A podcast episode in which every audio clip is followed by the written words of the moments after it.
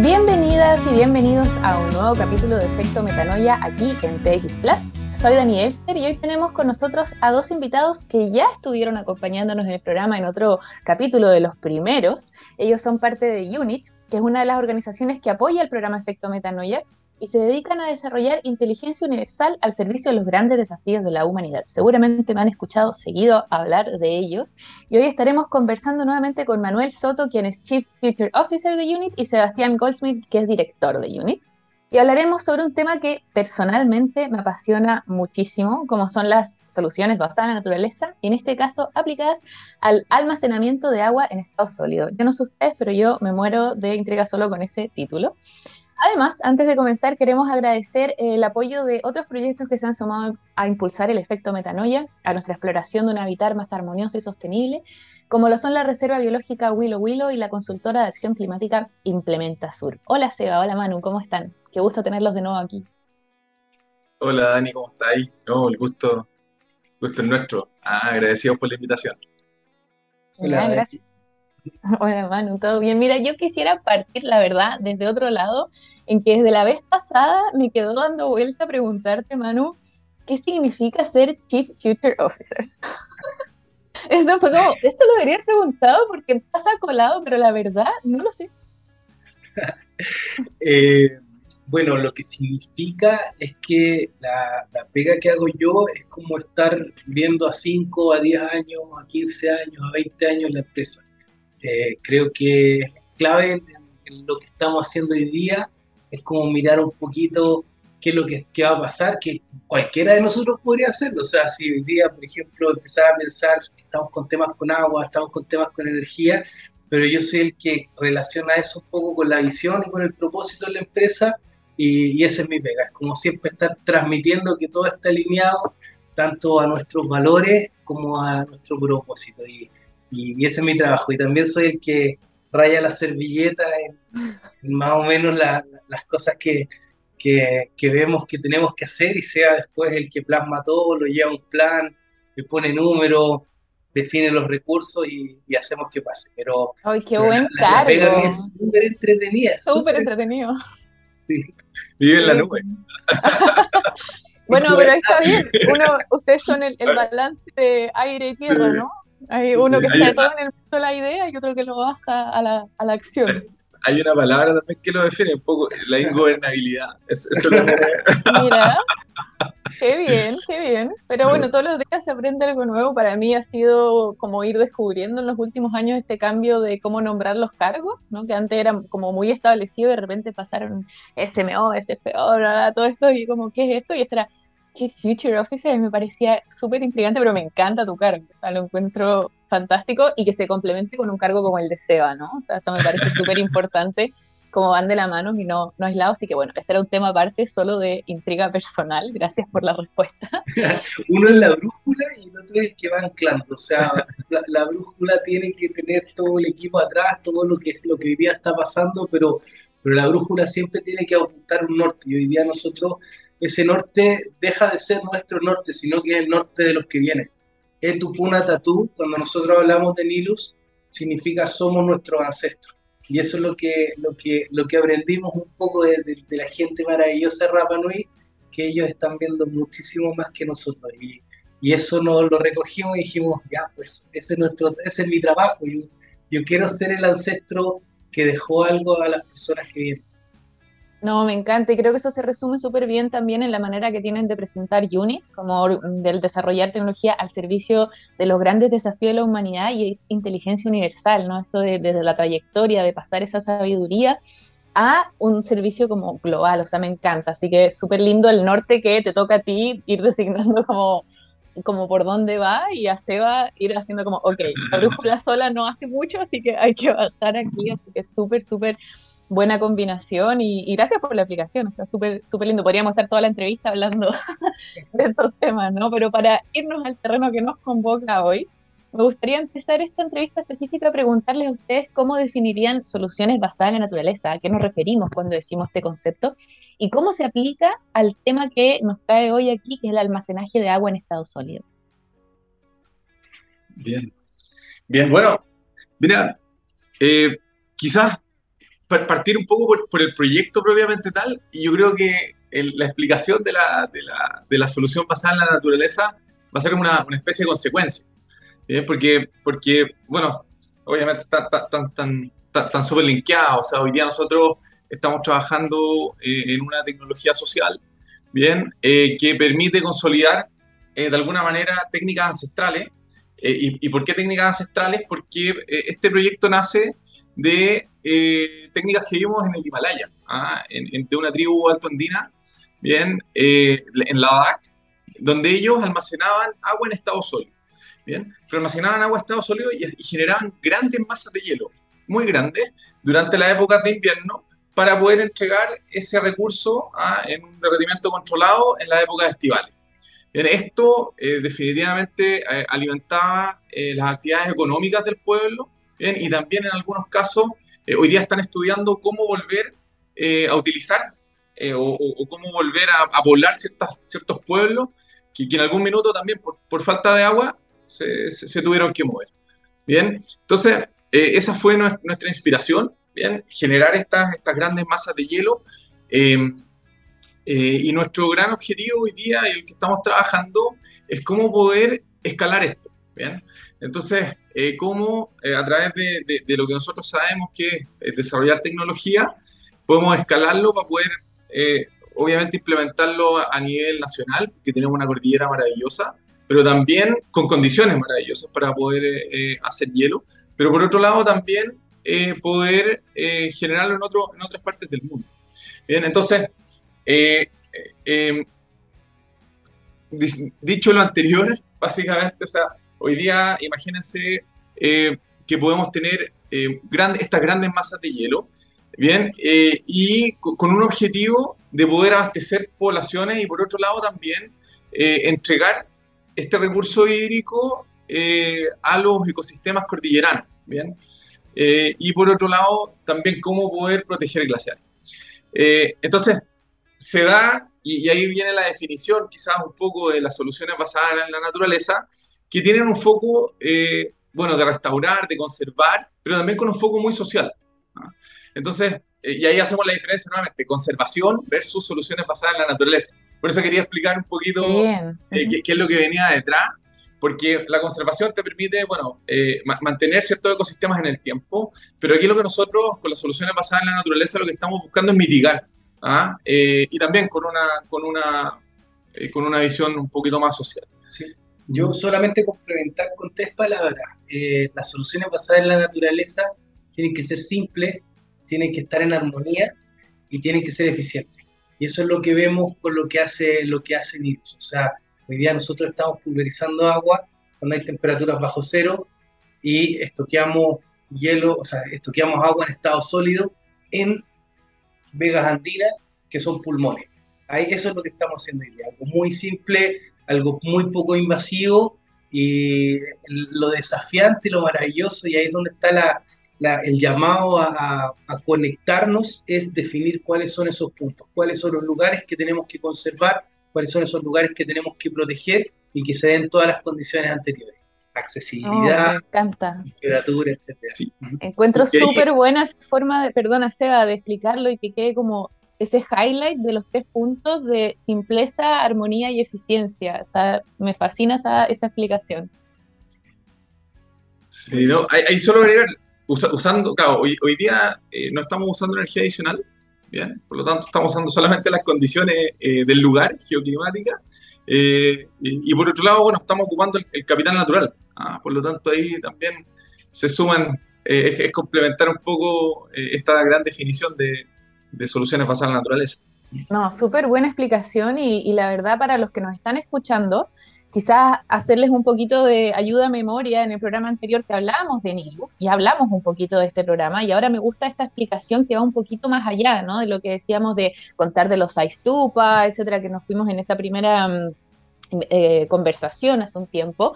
Pero acá creo que queda de manera muy casi poética explicado de que es una solución basada en la naturaleza, en cómo la sabiduría ancestral que decíamos de cómo se han hecho las cosas en el ecosistema natural sirven también como inspiración para encontrar soluciones a los problemas o los desafíos, como dicen ustedes, que nos enfrentamos hoy como humanidad. O sea, tenemos una escasez de agua importante y poner atención en cómo lo ha hecho la naturaleza de tener en estado sólido, o sea, lo que serían los glaciares y ver cómo de manera simple, armónica y eficiente puede encontrarse una solución que permita emular eso, imitarlo y entregar la misma, el mismo recurso. O sea, creo que esa forma de explicar una solución basada en la naturaleza y el proyecto Nilus a la vez me parece muy clara y muy, visual, ¿no? De eso, de tomar cómo lo hace la naturaleza y con los tres puntos que dijo Manu, traspasarlo a una solución, como decían ustedes, no invasiva, que a la vez no es solamente la solución en sí, sino que tiene un factor social súper grande, o sea, me parece increíble. Pero también creo que debe ser una, una zona, un área, esta solución de base la naturaleza no exenta de desafíos. Y quería preguntarles cuáles creen ustedes que son los desafíos de combinar las soluciones basadas en la naturaleza con la tecnología. Eh, oye, oye, oye, oye, O sea, definitivamente hoy día eh, estamos en un camino ah, eh, lleno de desafíos, eh, particularmente porque estamos trabajando en gran altura geográfica. Ah, estamos trabajando a 2.800, 3.000 metros, lo, cual, bueno, determina que, que, las etapas preliminares de captura de datos sean de alguna manera muy desafiantes. y ahí, básicamente, lo que hemos estado haciendo es aprender. Ah, por un lado, eh, no sé si les contamos el, programa pasado, pero, pero, pero enviamos un equipo eh, al Himalaya eh, a tener un intercambio técnico cultural porque queremos acelerar nuestro proceso. Ellos llevan de alguna manera casi 10 años trabajando en esto, donde han tenido muy buenos resultados. Entonces, ahí es donde nosotros estamos, estamos tratando de desarrollar también eh, ingeniería, trabajando, sumando equipos, sumando capacidades, sumando voluntades, por, sobre todo, eh, para poder ir reduciendo los riesgos y acelerando los, procesos. Bien, entonces ha sido un proceso eh, muy, muy lindo, muy interesante. Bueno, agradecer también a todo el equipo que está detrás de este, de este gran proyecto. Em, y bueno, eso, ah, o sea, hay, hay, un, hay un desafío de, de poder generar esta, esta, esta gran línea base de, de, datos. Y ahí, Dani, bueno, también resumir que para nosotros el desafío más importante es que somos personas y, y, esas personas también nos enfrentamos a una naturaleza sumamente hostil eh, y se han dado las cosas maravillosamente. Hoy día tenemos dos, dos colegas que son de las comunidades, que es el José y el Víctor, que conocen el lugar, que caminan como cherpas, que son personas maravillosas que están ahí en la, en la, punta de la, de, la, flecha haciendo la pega de la operación. Y por detrás también tenemos un equipo de soporte, hoy ya, ya estamos con un equipo de mantención también, que hemos desafiado las seis horas que caminábamos antes, ahora llegamos en, en 40 minutos, tenemos un buggy que tiene orugas. Y eso fue nuestra, la, la última ingeniería que tuvimos que desarrollar, que ahí también un saludo para José, para, para Cote, para Enrique, para Edu, que fueron los que sacaron esta máquina, que fue tremendo desafío, o sea, increíble lo, lo, lo, las cosas que pueden pasar cuando estás enamorado de algo, porque nosotros, independiente de lo, duro, lo difícil, las avalanchas que hubieron este año, eh, cerraron acceso, eh, se han dado las condiciones para, para seguir este año haciéndolo. Yo creo que ¿Qué es lo que nos ha mantenido? Pues los desafíos son las personas, la naturaleza, pero nos ha mantenido el amor a lo que estamos haciendo, el amor a, que este proyecto tiene que ir y, tenemos que sacarlo adelante. Así que eso, eso Me encanta porque siento que todos los que nos enteramos de Nilus nos enamoramos igual del proyecto, al igual como ustedes. O sea, nosotros en Metanoia desde el día uno que lo subimos fue como, wow, y acá también, bueno, yo vivo en Málaga y estoy, soy parte de una red de mucho emprendimiento y cada vez que nombro Nilus todos quedan como, Así que a todos los que nos están escuchando al fin se enteran de todo, pero porque es un proyecto realmente alucinante, o sea, creo que lo que están haciendo es un, un real aporte. Y, y, no solamente yo lo creo, porque por lo que me enteré por ahí, ya fueron seleccionados como finalistas de, de, los premios Agoni y, en la categoría de recursos naturales y medio ambiente. Pero quería preguntarles cómo ha sido ese proceso para ustedes, qué significa para ustedes estar de finalista en este premio. Bueno, mira, hoy día estamos en la terna ah, de, la categoría de, recursos naturales y medio ambiente eh, y estamos muy contentos. Ah, de hecho, esta, esta, postulación nace también donde nos invitaron, nos incentivaron desde Javapta, donde también un proceso que fuimos, que fuimos finalistas, donde ahí también tuvimos un equipo que nos apoyó, eh, que nos apoyó mucho.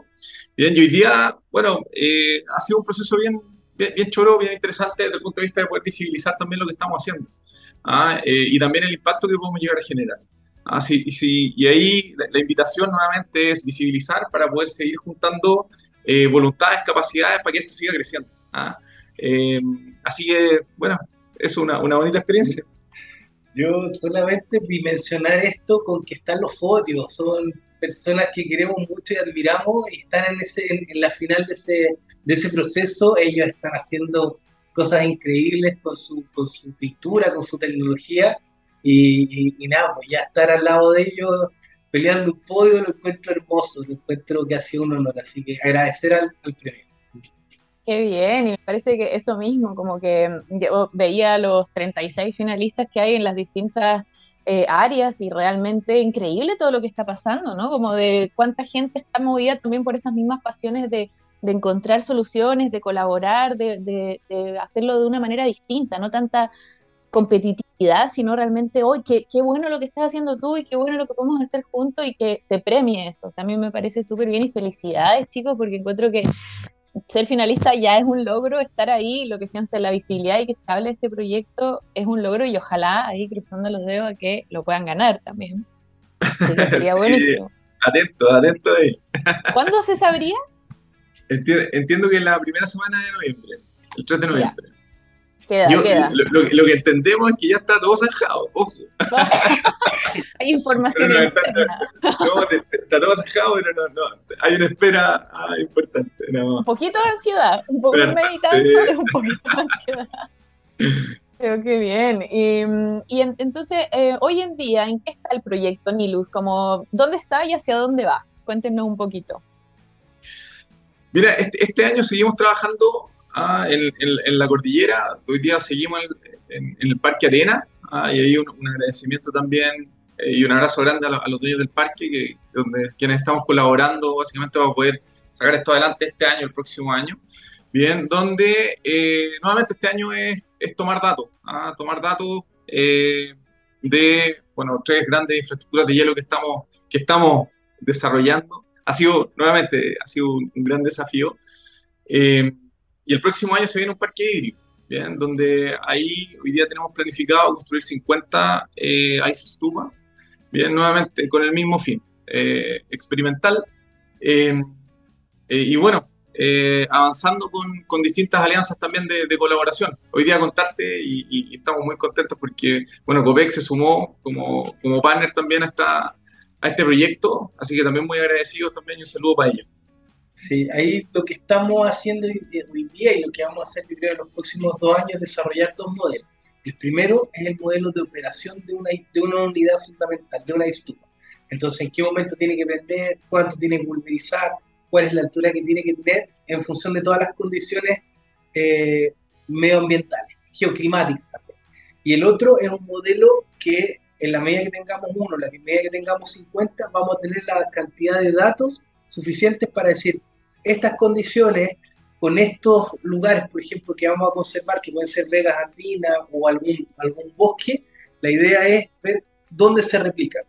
Tenemos calculadas que hay 480 mil hectáreas en el mundo que cumplen las condiciones como para instalar wow. eh, Ahora cada vez vamos acotando esa información. Mientras más información tengamos nosotros, esto va a estar más limpio, más limpio. Y la idea después es tener un plan, ojalá en el corto plazo, de los lugares en Chile, los lugares en el mundo que, que podríamos eh, replicar esta, esta tecnología ancestral.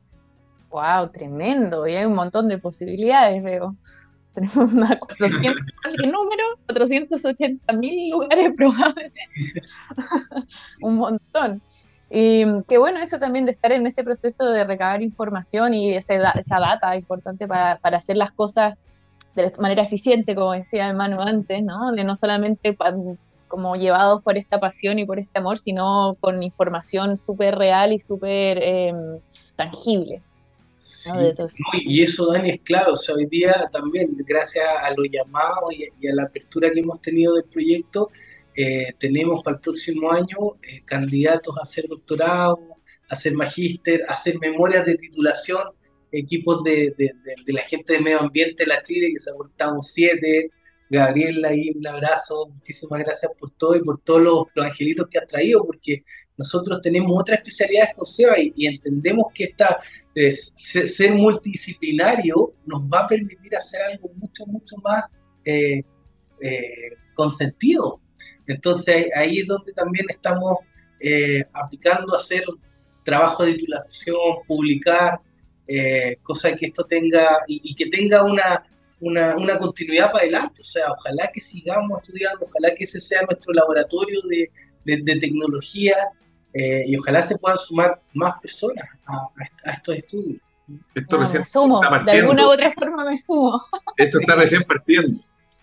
Qué bien, qué bien. O sea, de, lo que les decía, creo que es imposible no querer involucrarse con un proyecto así y que lo lleven a educación también, que sea eso disciplinar, que no sea solamente para el que solo sabe eh, química o tecnología o software, sino que realmente hay muchas disciplinas que, que pueden aportar a esto. O sea, me parece la mejor forma y desde Metanoia también lo vemos de esa manera, de cómo generar colaboración y sinergias que promuevan un fin común. Y mm, quería preguntarles también, con, con los datos que ya tienen, con las métricas que ya tienen hasta el momento, ¿pueden dimensionar cuál sería el impacto de un proyecto como Nilus en Chile? Estamos, en eso, estamos en eso. Pero sí, estamos trabajando en eso. No, me quiero tirar un carril, pero sí vemos que con muy buenos ojos.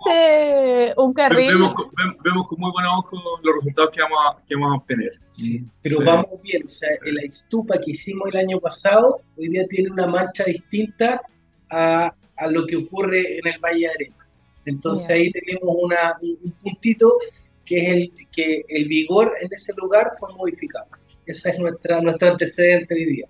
Bien, a mí me gusta ser tan responsables también, así como se de no carrilearse, pero igual es una respuesta un poco que, se puede dar, ¿no? De lo que está diciendo Manu ahora. Sí, sí porque de, alguna manera lo que nosotros estamos haciendo y tiene toda la lógica es esa agua que se iba rápidamente, nosotros estamos manteniéndola por más tiempo. Entonces, la eficiencia que va a tener esa gota de agua que se fue rápidamente versus el tiempo que va a estar ahí residente en ese lugar definitivamente va a generar un impacto en Las Vegas. Ahí es donde es lo que tenemos que estudiar, ahí es donde tenemos que, que, poner todo el conocimiento, estudiar huella espectral, ver, ver las líneas bases, cómo estábamos antes en ese lugar, pero la idea es que, es, que eh, es poner todos los ojos y toda la atención en que creemos eh, que hay buenos antecedentes para decir que eh, estamos haciendo un impacto positivo en el mundo. Ah, ahora, también, Dani, complementando bueno, esto o, la construcción de estas grandes masas de hielo ya la han hecho en, otros lugares del mundo. ¿ah? Entonces, como, te contaba, eh, lo que hacen en el Himalaya eh, es la fuente de agua para las épocas estivales de, la, de, estas poblaciones, de estos pueblos eh, altoandinos. Entonces, por, ahí definitivamente sí lo podemos cuantificar y lo vemos, bueno, lo podemos proyectar en el tiempo. Eh, lo de los impactos en los ecosistemas es un poco lo que estamos trabajando hoy día, así que vamos bien por todos los, caminos. Pero qué, buen punto, Dani. Hay 5.000 personas que hoy día se abastecen de sus alimentos gracias a estos Aistupa. Y ellos nos llevan casi 10, 15 años y los admiramos, ellos viven, viven mucho más en altura, por lo tanto, ellos mismos van eh, controlando su Aistupa, las mismas comunidades tienen, tienen, tienen su estupa en distintas ciudades, compiten por el estupa más grande, el que dura más, entonces hoy día hay una, hay una cultura y hay una sociedad que vive en torno a eso, o sea, estamos hablando de muchísima gente eh, y en condiciones que son muchísimo más complejas en términos de cambio climático. Claro, eso quiere decir que se genera una cultura, o sea, deja de ser solamente una solución, sino que involucra a la comunidad completa. Lo que decía el SEBA al principio es un factor social súper grande. De eso de llevarlo de esa manera. Y lo mismo que están haciendo ustedes, de ya ampliarlo a distintas disciplinas, a involucrar a distintos actores ¿no? y agentes en esto, va generando una cultura em, de querer ser parte de la solución, ¿no? de querer ser parte de, como agente de cambio de esto.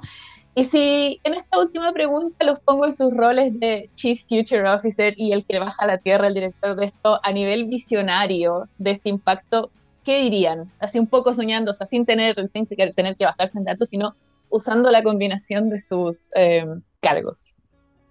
Dos palabras, preservemos la vida en la Tierra. Los que van a ir a Marte van a ser pocos. Yo creo que todavía se puede hacer muchísimo acá, sobre todo si pensamos en los que vienen. Eh, no, eh, mira, tenemos el, mismo propósito ah, de, preservar la, vida en la Tierra. Creo que esto es una acción más en la que podemos trabajar definitivamente y la idea es poder multiplicar y seguir creciendo esto año a año los resultados eventualmente no los vamos a ver, quizás este ni el otro, eh, van, a, van a ser en, muchos años más. Pero sí, siempre, siempre positivo al respecto. ¿Hay algo que les, que les dé un poquito de miedo con el proyecto o están así ya con todas, se eliminan los miedos? Desatado ya, desatado. con todo, sino para qué, así ya. estamos muy contentos, con todas las ganas, tenemos un equipo maravilloso y, tenemos que seguir adelante. Ah. no, y al final es como una, una, una, balanza entre el, entre el miedo y el amor. O sea, a veces hay miedo, a veces tenemos susto, son las 6 de la mañana, muertos de frío, eh, esto está congelado, no va a funcionar, siempre, siempre está pero en la medida que, no pues, nos estamos cuidando unos a otros, estamos todos presentes y conscientes de que lo que estamos haciendo es va más allá de, una pega. Entonces, creo que eso es lo que nos mantiene en el amor, más que en el temor. Muy bien, me encanta eso. Un poco, un poco eso quería de su respuesta, así que he logrado impulsar eso para, que también la, la, gente que nos escuche y también de que sigue efecto metanoia tenga esa misma percepción de que en verdad todos podemos aportar solo siguiendo un proyecto, solo siendo un portavoz de proyectos como el suyo, ¿no? De que de verdad pueden unirse y generar esta cultura regenerativa de la que hablamos nosotros también, de cómo empezó este programa. El primer episodio hablábamos de la cultura regenerativa y cómo estos proyectos realmente impulsan ese cambio a, las formas de hacer las cosas, a basarnos en la, sabiduría de la naturaleza, ¿no? Y saber implementarla con los tres pilares que nos sea a mano, ¿no? Em, y en eso también eh, quería preguntarles si alguien que, de los que nos está escuchando quiere mantenerse al tanto de Nilus, quiere saber o quiere acercarse a ustedes, ¿cómo lo hace? ¿Cómo llegan a ustedes? bueno, tenemos las redes sociales eh, súper activas, ahí estamos en Nilus-bajo, Project, bien, eh, donde nos pueden seguir. También estamos en LinkedIn y info.nilus.world, por si nos quieren, por si nos quieren escribir, nosotros encantados. Y así ha llegado muchísima gente, o sea, así han llegado los estudiantes de las memorias, ¿no? Así que... Ah, ¿eso ha sido por iniciativa orgánica, digamos, de estudiantes? ¿No, no ustedes? llegan solos, así nos mandan un correo, y quiero conversar, que así llegó Gabriel, por ejemplo, nuestro, nuestro amigo eh, de, de, Ingeniería en Medio Ambiente, la Chile, y llegó así, pucha, tengo algunas horas libres, tiene su pega, ya, ¿cómo puedo ayudar? Y ya, o sea, él, él nos ha ido eh, de alguna manera ordenando, apoyando todo lo que es la parte medio ambiente, que es clave. Entonces, así es, así es como necesitamos la gente, los, eh, montañistas, personas que conozcan de montaña, personas que vayan también al Valle de Arena.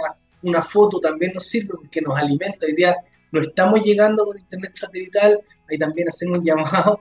Eh, esperamos tenerlo pronto, estamos también estudiando a ver cómo podemos hacer nosotros nuestras redes, pero, pero sabemos que eso es lento y mientras tanto el hecho de que nos mande una foto con eso para nosotros es súper relevante, eh, o gente que sepa para el clima, también eh, gente que, que, que, tenga acceso a helicóptero para poder llegar hay dos estaciones que hoy día que no estamos llegando, o sea, nosotros dejamos montados los estupas, estamos llegando a la de 2850, la de 3002, estamos esperando que, esté todo funcionando, pero, pero ha sido, eh, es, un temazo, o sea, hemos tenido avalancha en, al, medio, entonces todo apoyo, ya sea visual, logístico, táctico, bien, bienvenido sea. Me encanta, eso es demasiado metanoia. Así que para el que no se acuerda, metanoia es la transformación profunda del ser y realmente eso es una transformación profunda de la sociedad, en la forma de ser, en el habitar. que es lo que nosotros promovemos, así que ah, dejamos esa puerta abierta, que ojalá los contacten un montón y que lleguen todas estas personas que ayuden a impulsar un proyecto como el suyo, bueno, seguimos cruzando los dedos por el premio Boni, ahí vamos a estar atentos a, a los resultados y sin duda Efecto Metanoia también será parte de, poder divulgar esto. Así que muchas gracias chicos, estamos llegando al final de esta entrevista que lamentablemente se tiene que terminar porque yo lo seguiría entrevistando por mucho rato, es muy entretenido hablar con ustedes, pero gracias Seba, gracias Manu, un placer de partir el lunes con ustedes. Gracias a ustedes, muchas, muchas gracias. Muchas gracias Dani. Para nosotros, también es un gusto estar en estas instancias con ustedes. Así que bien. Muchas gracias. Sí, seguimos. estaremos comunicando a través de nuestras redes también, así que nos pueden seguir en arroba efecto metanoia también para enterarse sobre Nilus y sobre Unit. También agradecemos a Gabriel en los controles que siempre está con nosotros, al equipo de TX Plus y nosotros nos vemos el otro lunes como todos los lunes a las 3 de la tarde y ahora los dejamos con la canción Dakota de Stereophonics. Hasta la próxima. Chao chicos, gracias. Chao Gabriel, gracias. Chao Dani. Chao, chao.